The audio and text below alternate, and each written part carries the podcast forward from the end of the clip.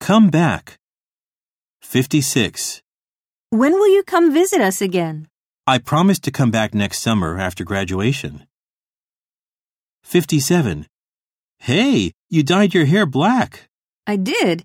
I hear black hair is coming back again. 58.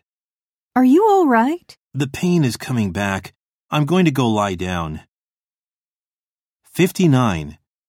Do you recall the trip to Italy 20 years ago?